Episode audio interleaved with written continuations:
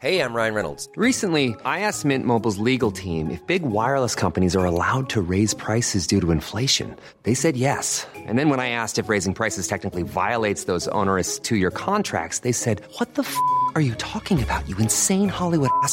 So to recap, we're cutting the price of Mint Unlimited from $30 a month to just $15 a month. Give it a try at mintmobile.com slash switch. $45 upfront for three months plus taxes and fees. Promo for new customers for limited time. Unlimited more than 40 gigabytes per month. Slows. Full terms at mintmobile.com.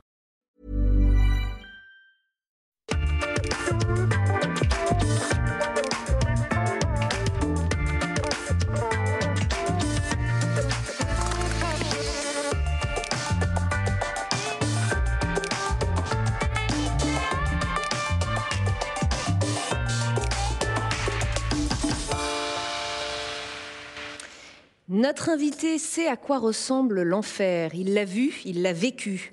Humiliation, arrestation, incarcération, vol, rejet. Entre sa fuite d'Afghanistan et son arrivée en lieu sûr en Europe, il s'est passé 730 jours. Deux années interminables de fuite à pied ou en bateau. Deux années où la mort a frappé plusieurs fois à sa porte. Il est passé par l'Iran, par la Turquie, par la Grèce. Au total, huit pays avant de fouler le sol belge. Il a fui l'obscurantisme. Il a trouvé ici les lumières des lumières dont il incarne un peu l'esprit aujourd'hui, puisqu'il est devenu écrivain, écrivain en français, une langue dont il ne connaissait pas un mot il y a encore cinq ans, une langue dont il est littéralement tombé amoureux en découvrant nos grands auteurs, Balzac, Baudelaire, Proust, Zola et bien d'autres encore. Alors comment les a-t-il rencontrés? Vous ne me croirez pas si je vous dis qu'il les a découverts dans un lieu de mort, oui, tout a commencé dans un cimetière, le plus célèbre des cimetières, celui du Père Lachaise. Quand il était petit, sa mère lui disait à chaque fois que tu, tu vois une tombe, n'oublie pas de prier. Alors a-t-il prié devant la tombe de Balzac et devant les autres Posons-lui la question bienvenue dans un monde à regard, bienvenue Mahmoud Nassimi, merci, merci. d'être avec nous ici au Sénat, dans ce dôme tournant, un lieu qui va peut-être vous inspirer d'ailleurs. Vous avez prié devant la tombe de Balzac Oui, bien sûr. Et vous vous souvenez de cette prière? Oui. C'était dans ma langue maternelle. Vous pouvez nous la dire bah, Je, je n'arrive pas à le dire en français. Pour ça que j'ai prié dans ma langue maternelle, non seulement devant la tombe de Balzac, mais devant la tombe de plupart, euh, plusieurs grands auteurs et poètes que j'ai découverts. Mm -hmm. Et à chaque fois quand j'y vais, je prie. Mm. Elle disait quoi en substance, cette prière? Ce sont des prières pour leur âme pour... Ah bah, bah, je l'ai décrit dans, ma, dans le livre. Ah, bien sûr, euh, euh, je leur souhaitais la réalisation de leurs rêves ah. et le repos éternel, que leur âme soit en paix. Je parle de Balzac, évidemment, c'est pas un hasard, hein, puisque c'est son buste au Père Lachaise qui va attirer votre attention. On est alors à la fin de l'année 2017. Oui. Euh, qui va marquer un tournant dans votre vie. Euh, c'est lui et c'est ce moment-là précis qui vous font rencontrer la littérature française. Vous nous racontez un peu comment ça s'est passé? Euh, À partir de ce moment-là, j'ai commencé à découvrir la littérature française parce que durant trois, quatre semaines, j'étais dans la rue dans le rue de Paris. Je n'avais pas de logement, aucune possibilité dans la vie. Donc je marchais au hasard de rue pour trouver un banc, un rayon de soleil pour me reposer. C'est là qu'un jour, sans le savoir et sans le vouloir, je suis entré dans ce cimetière. J'ai été fasciné par ce lieu. Je, je n'avais jamais imaginé un cimetière aussi beau, où chaque tombe serait une source d'inspiration et le début d'une aventure. Donc quand je suis arrivé devant la buste de Balzac, mm -hmm. euh, je croyais qu'il devait être un commandant ou un général parce que moi, durant toute ma vie, je nourrissais ce rêve de devenir un personnage politique ou militaire dans la société. Quand j'ai interrogé mon portable, ni commandant, ni général, un homme littéraire, pour moi, c'était un nouveau monde. Et quand j'étais en train de chercher sur lui, sur Wikipédia, à chaque moment, à chaque phrase, ça m'a bouleversé. Un homme qui, euh, qui est mort il y a plus d'un siècle, comment il est vivant encore dans la conversation, dans le corps, dans l'esprit des gens et dans le monde entier.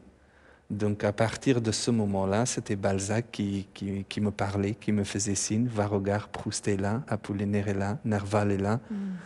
Et à partir de ce moment-là, j'ai commencé de découvrir tous ces grands hommes qui ont changé ma vie. Vous aussi, au, au, fond de vous, vous aviez envie de devenir un grand homme. Il y avait cette envie-là. Hein ça vous fascinait aussi parce mm -hmm. que c'était ce, que vous, ce dont vous rêviez.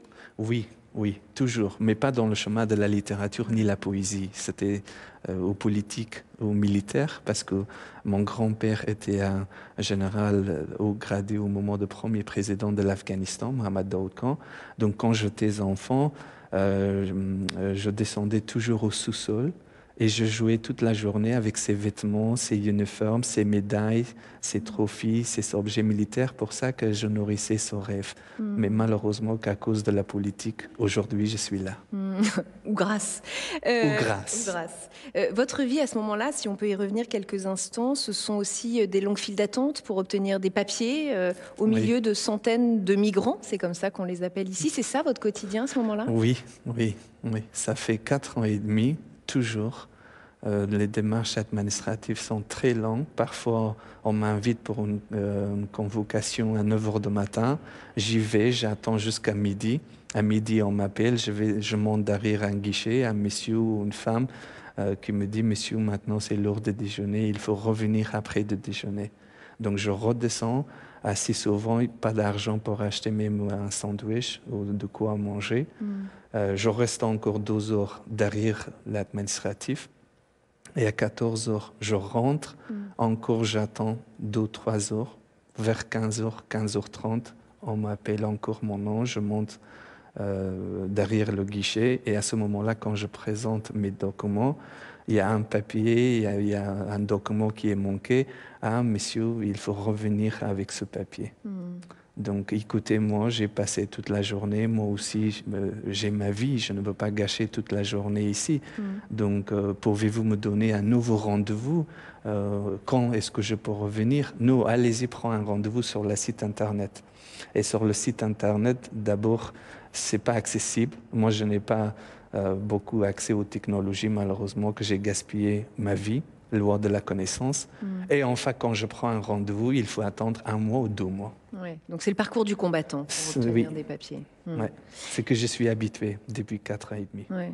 Heureusement, il y a aussi des associations, et je crois que c'est une association qui vous aide à apprendre le français. Ça arrive plus tard, ça?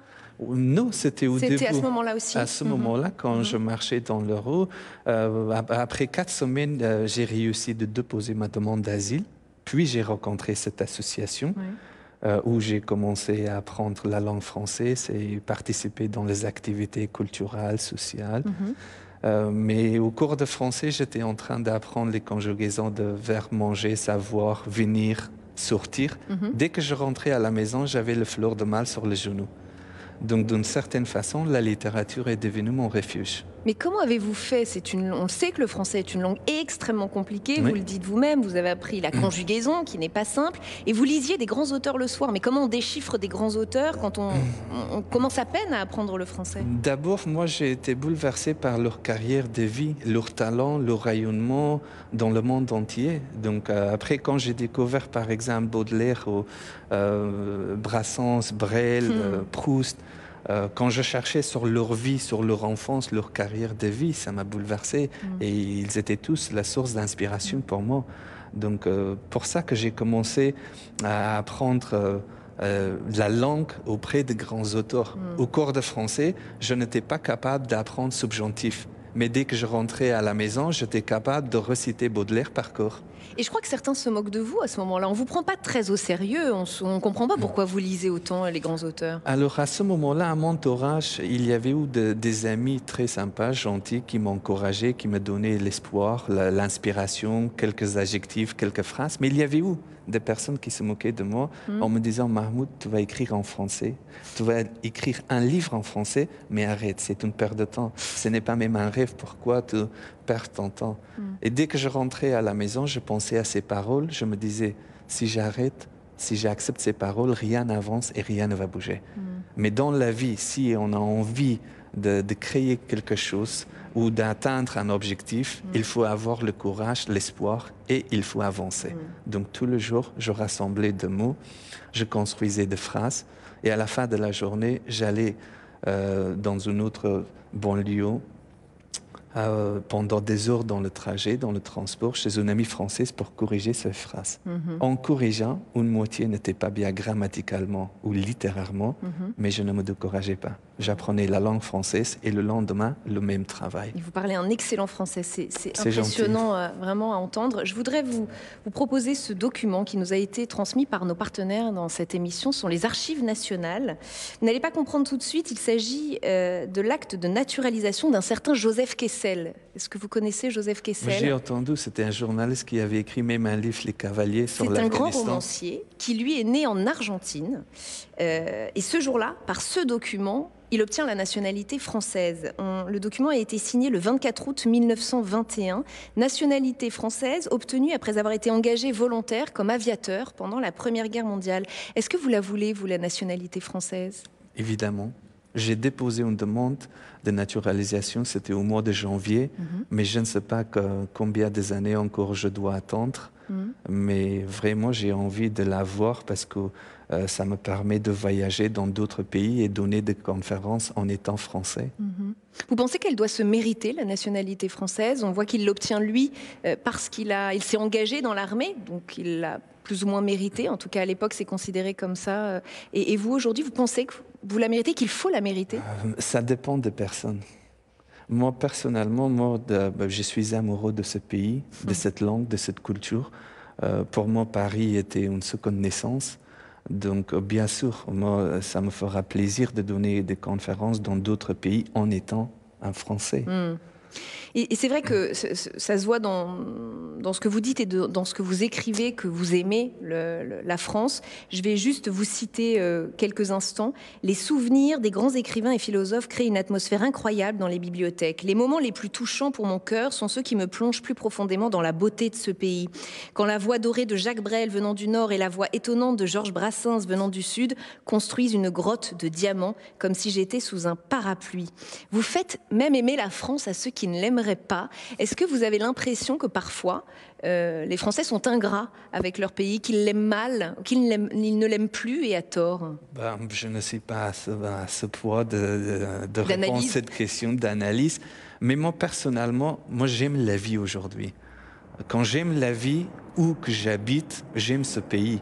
Moi, assez souvent, quand je montre mon amour pour la France, il y a certains de mes compatriotes qui me disent que tu es raciste, tu n'aimes pas ton pays, tu n'aimes pas ta langue euh, maternelle. C'est considéré comme un rejet de votre pays initial Parfois, parfois, par certains de mes compatriotes. Alors qu'au contraire, c'est la langue française qui m'a donné ce pouvoir de faire exister mon pays, de mm. raconter son histoire, sa littérature, son culture, son histoire. Mm-hmm. Mais c'est vrai que dans mon adolescence, Euh, quand je marchais, je voulais que la terre soit fière de mes pas sur sa surface.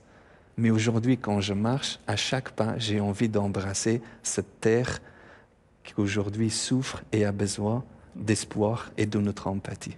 Donc quand je suis en France aujourd'hui, bien sûr que j'aime la France. Hmm.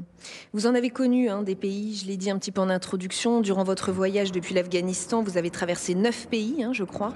L'Iran, la Turquie, la Grèce, la Macédoine, la Serbie, la Hongrie, l'Autriche, l'Allemagne, pour vous poser d'abord en Belgique. Euh, qu'est-ce qui a été le plus difficile? Où est-ce que ça a été le plus dangereux? Quel a été le pays le moins accueillant? Alors, euh, c'est aussi difficile à distinguer parce hmm. que pendant euh, mon voyage, il y avait eu beaucoup de souffrances, beaucoup de douleurs. Euh, j'ai passé des moments euh, effroyables, inimaginables, inhumains. À quoi vous pensez quand vous me dites ça? Moi, je pense aujourd'hui, je suis reconnaissant à la vie de m'avoir obligé de passer tous ces dangers pour que je devienne un homme. Mhm. À ce moment-là, quand j'étais sur mon passage mhm. dans tous ces pays, j'étais désespéré, j'étais abandonné, euh, j'étais déprimé, mais aujourd'hui, c'est au contraire. Toutes ces difficultés qui m'offrent la joie d'aujourd'hui. Mhm. Mais le moment le plus difficile, tous ces moments étaient difficiles, mais le plus difficile pour vous dire, c'était dormir sur le trottoir à côté Pobel, à Paris, dans la ville des Lumières, dans le pays des droits de l'homme. C'était extrêmement difficile. oui. Parce que quand je marchais dans le rue, sur le trottoir, il y a un moment, je passais devant le bar et le restaurant, euh, je voyais tous ces publics installés qui bouvaient, qui mangeaient, qui trinquaient, qui souriaient. À ce moment-là, Moi aussi, j'avais envie d'avoir une boisson fraîche collant dans ma bouche. Mais quand je tâtais mes poches, ils me répondaient Laisse tomber, pas d'argent. Et à ce moment-là, les gens installés au café détournaient leur tête. Ils croyaient que j'étais un mendiant ou un voleur. Alors qu'au contraire, j'avais envie de partager, de construire d'amitié, de partager un sourire. Peut-être qu'ils avaient raison. Avec les vêtements sales, pendant trois, quatre semaines, pas prendre une douche.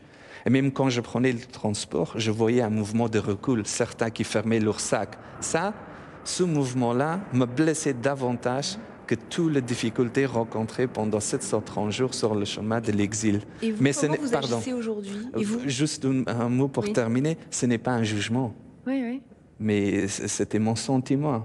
Et vous aujourd'hui, comment vous agissez quand vous voyez effectivement euh, Aujourd'hui, c'est au contraire. un mendiant, un à- clochard dans la rue Qu'est-ce que à- grâce à la littérature. Donc il y a quatre ans et demi, c'était ce que je viens d'évoquer, mais aujourd'hui quand je marche Hmm. sur le trottoir à Paris, j'entends mon nom, je me tends, je vois une femme avec un sourire qui me propose un verre, après elle me demande une dédicace, c'est incroyable. Durant cet exil, il y a eu aussi des traversées en Méditerranée où je crois que vous avez vraiment frôlé la mort avec Bien des, sûr. des oui. vagues de 5 mètres de haut. Oui. Vous pouvez nous raconter ça? Alors c'était un moment douloureux. Après deux jours et deux nuits, le moteur de bateau a arrêté de marcher. Euh, Il y avait eu la tempête, l'autour de vagues bien sûr à peu près 4-5 mètres et l'autour de notre bateau était à peu près 2 mètres. Donc dans chaque euh, balancement de bateau, nous pressons le mal les uns et les autres. Euh, on croyait que c'est la dernière respiration de la vie. On va se noyer tous ensemble. Et je ne lisais rien sur le visage des autres, ni, ri- ni rêve, ni espoir, ni futur, ni vie. Juste une seule envie, comme moi, de crier aussi fort que nos familles nous entendent et pour leur transmettre un message, on va mourir au Méditerranée, nous ne cherchez plus. Donc pendant des heures, c'était pareil. Il y avait des femmes, des enfants qui pleuraient, qui râlaient. Euh, C'était un enfer que j'ai vu avec mes propres yeux. Maintenant, c'est difficile avec peu de mots que j'ai dans la langue française pour l'expliquer. Donc après deux heures, c'était vers l'aube qu'il y a un grand bateau qui est venu pour nous sauver. Tellement heureux qu'on était, on a été sauvés de la mort, mais il nous a conduits directement dans la prison. Dix mois. Qu'est-ce que vous dites aux pays qui rechignent à accueillir euh, les migrants, ceux qui sont en Méditerranée ou ailleurs euh, Qu'est-ce que vous leur, euh, vous leur dites qui, On voit même hein, que, ces arrivées de centaines et de centaines de personnes venues de l'étranger bousculent les équilibres politiques, font monter une sorte de rejet de l'étranger. Comment vous observez ça? C'est très difficile. Moi, ce que je vois, mais, mais je n'ai pas quelque chose, euh, un, un message particulier à leur transmettre parce que c'est eux qui décident, c'est la politique, c'est le pays euh, par rapport à leur capacité, ils décident. Mais à ce moment-là, pour moi, c'était difficile. euh, pas autant, euh, je n'ai pas reçu autant de mal de, de la part de, de politiques ou de pays, certaines fois que je l'ai reçu sur le chemin de la part de passeurs de passeurs et des agents qui voulaient nous, nous guider de, de- passer une frontière ou d'aller d'un pays à l'autre. Et puis, bien sûr que dans chaque pays, j'ai souffert. À ce, à ce moment-là, c'était difficile, mais aujourd'hui, euh, je crois que euh, peut-être qu'ils n'avaient pas la capacité d'accueillir autant de réfugiés euh, dans, une, dans une situation euh, confortable. Mais aujourd'hui, quand je suis en France, euh, ça fait quatre ans et demi, il y a deux semaines, j'ai reçu mon titre de séjour. Deux ans, j'ai attendu pour le titre de séjour. M- Mais je n'ai jamais monté mon index contre la France, contre le gouvernement. Pas du tout. Parce que je, je respecte. Je respecte la loi, je respecte euh, tous les gouvernements. Mais après, quand on souffre, là, c'est quelque chose de personnel. Moi, avant, euh, je souffrais, mais aujourd'hui, même attendre d'un guerre, un guichet toute la journée, c'est fini cette souffrance. Maintenant, j'ai trouvé la paix à l'intérieur de moi. Qu'est-ce que vous avez fui en Afghanistan et est-ce que vous pourriez euh, y revivre? Est-ce que vous pourriez y retourner? Est-ce que vous en avez même envie? Ça, j'ai l'espoir d'y retourner un jour, de, de trouver mes compatriotes, euh, de tracer encore mes souvenirs d'enfance et d'adolescence. Mais pour le moment, c'est très difficile. Alors, euh, moi, je- à la fin de mes séjours à Kaboul, euh, j'étais à l'université des droits et sciences politiques. En même temps, j'étais dans une école de policiers. Donc, je voulais rejoindre les forces de l'ordre pour servir mon pays, mais les groupes terroristes voulaient que je le rejoigne, ce qui était impossible. Et à un moment, je ne voyais plus de lumière pour mon avenir. J'ai quitté précipitamment, sans voir. Et un jour, vous pensez que vous pourriez y retourner et peut-être euh, parler de littérature française? Vous avez cet espoir? Vous pensez Et- que c'est possible? Pourquoi pas? Oui, j'ai cet espoir. Et, et j'ai vraiment, j'ai cette envie, j'espère pouvoir apprendre la langue française, perfectionner ma langue et un jour traduire les fleurs de mal en Dari dans ma langue maternelle. Pourquoi pas? Euh, On parle souvent du de, de l'enfer que représentent les talibans pour la vie des femmes, puisqu'ils les couvrent, ils les masquent, ils les cachent. Euh, Est-ce que c'est aussi un enfer pour un homme qui n'a pas la foi comme eux ou qui ne, qui ne voit pas la, la religion comme eux? On, on parle assez rarement de ce que vivent les hommes aussi dans cet univers euh, dirigé par les talibans. C'est aussi un enfer pour Ah Oui, bien sûr. Oui, c'est vrai que pour les femmes, plus, mais pour les hommes aussi, c'est difficile. On perd la, la liberté de vivre, la liberté sociale. Euh, c'est- extrêmement difficile. On a du mal à savoir euh, ce que c'est le quotidien. Qu'est-ce que c'est? À quoi ça ressemble? Comment ça? Aujourd'hui, euh, ce qui est très difficile, c'est la pauvreté. Après la chute de Kaboul et de reprendre euh, le pouvoir par les talibans, c'est la pauvreté qui est difficile. Donc tous ces gens qui travaillaient avant, surtout les femmes qui étaient enseignantes, qui travaillaient au gouvernement, maintenant plus de travail, donc il fait la queue derrière un boulanger pour, pour recevoir un pas pour nourrir leurs enfants. Et puis, moi, toujours, moi, je me dis, qu'est-ce qu'on va attendre dans l'humanité au XXIe siècle d'autre que de vendre un enfant pour un- une bouchée de pain Moi, je connais des gens qui, qui vendent leurs enfants. Maintenant, il y, a, il y a un marché à Kaboul. Il y a un marché d'enfants au XXIe siècle. Donc là, c'était un exemple euh, colossal. Le reste, c'est des petits détails. Si on en parle, il y a, il y a tellement de choses. Mais surtout, vendre un enfant pour une bouchée de pain, alors là, c'était c'est désespérant. Des ventes d'enfants, des ventes de femmes aussi, peut-être? Oui, oui. Surtout les, les petites filles, les, des petites filles qui le vendent pour, euh, pour, euh, par un mariage forcé. Vous avez encore des contacts, vous, euh, sur place? Vous avez oui, de la famille? quotidiennement. Oui, oui. Et Comment elle va? Ils vont bien. C'est difficile pour vous d'en parler? Oui, je n'envisage pas beaucoup sur ma famille. Euh, J'ai des photos à vous montrer, Marc Nassimi. La première, c'est celle-ci. Euh, vous ne le connaissez peut-être pas, mais euh, on avait envie de vous montrer cette photo d'Abdul Kader Haïdara. En avril 2012, lors de l'invasion du Nord-Mali par les djihadistes d'AQMI, il va sauver des milliers de manuscrits de la bibliothèque de Tombouctou, des trésors de la culture qui allaient être détruits parce qu'il prônait un islam plus modéré que celui des, djihadistes. Il va organiser leur transfert très secrètement, aidé par des ONG, un transfert de Tombouctou à Bamako. Plus de 2000 caisses de livres, de manuscrits vont être euh, euh, évacués. Vous considérez que c'est un héros, que le livre est un rempart contre l'obscurantisme contre... Bien sûr, bien sûr, oui. Vous connaissiez Pour moi, c'était. Non, je ne connaissais pas, mais pour moi, ce monsieur, c'est un vrai héros qui a sauvé des livres. Parce que le livre, c'est l'histoire, à mon avis. Et, et l'histoire, c'est quelque chose qui nous aide à vivre et aller vers l'avenir. Moi, personnellement, c'était les livres qui ont changé ma vie. Donc pour moi, c'est c'est un héros. Vous pensez que vous pourrez faire quelque chose un jour pour l'Afghanistan avec les livres euh, euh, Ouvrir des bibliothèques euh, Ça peut faire J'espère. partie de vos projets? J'espère, j'ai l'espoir, pourquoi pas, oui. De toute façon, moi aujourd'hui, à travers le- mes écrits, j'essaye de donner l'espoir à mes compatriotes et de les encourager vers la connaissance. Moi, toujours, je dis à mes compatriotes, aujourd'hui, euh, on ne peut pas euh, gagner la guerre avec l'arme. Si vous voulez avoir euh, un pays en paix pour notre nouvelle génération, allez vers les livres, Prenez le stylo. Une deuxième photo pour vous, Mahmoud Nassimi. Ayam Ayam Suro. Suro, philosophe, auteur de littérature jeunesse. Elle a préfacé votre livre, Oui. Un Afghan à Paris, je le précise.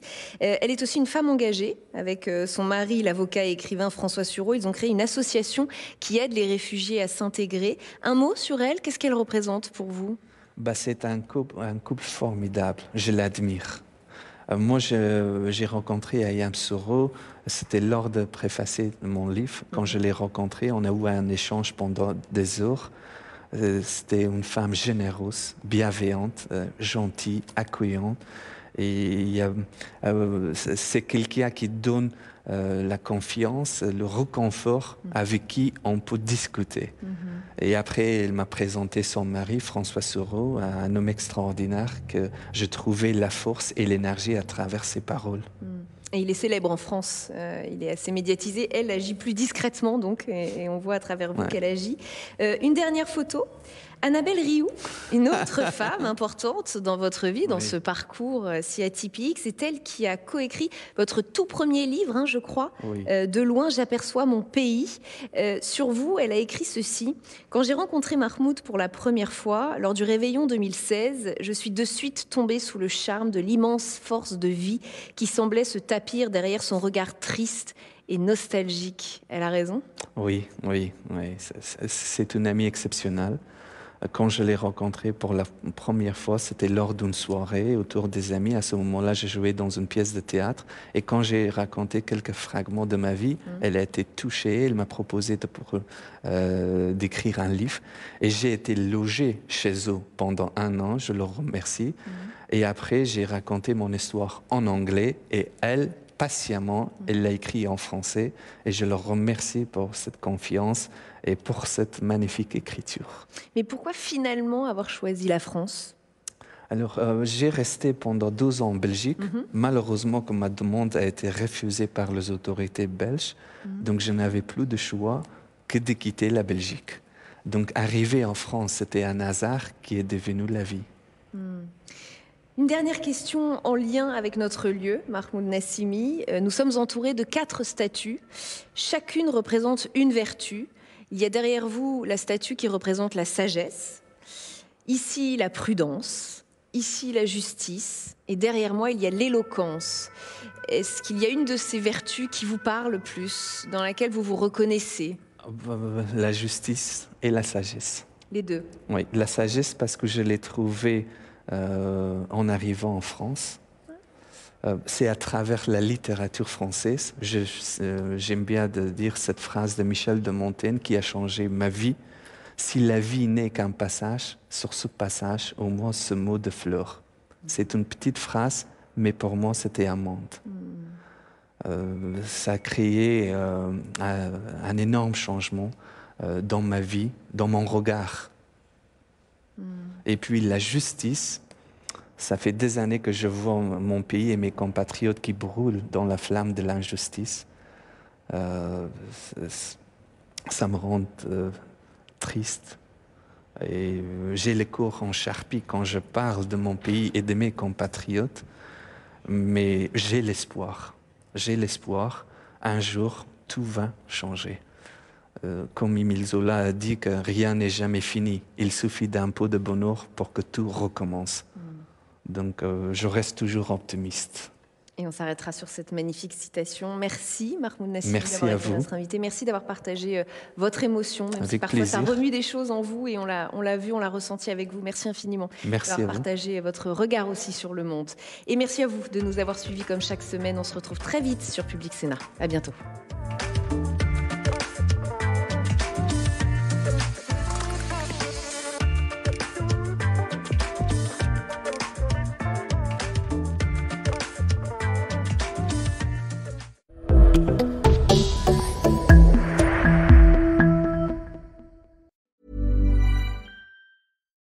I'm Daniel, founder of Pretty Litter. Cats and cat owners deserve better than any old fashioned litter. That's why I teamed up with scientists and veterinarians to create Pretty Litter. Its innovative crystal formula has superior odor control and weighs up to 80% less than clay litter.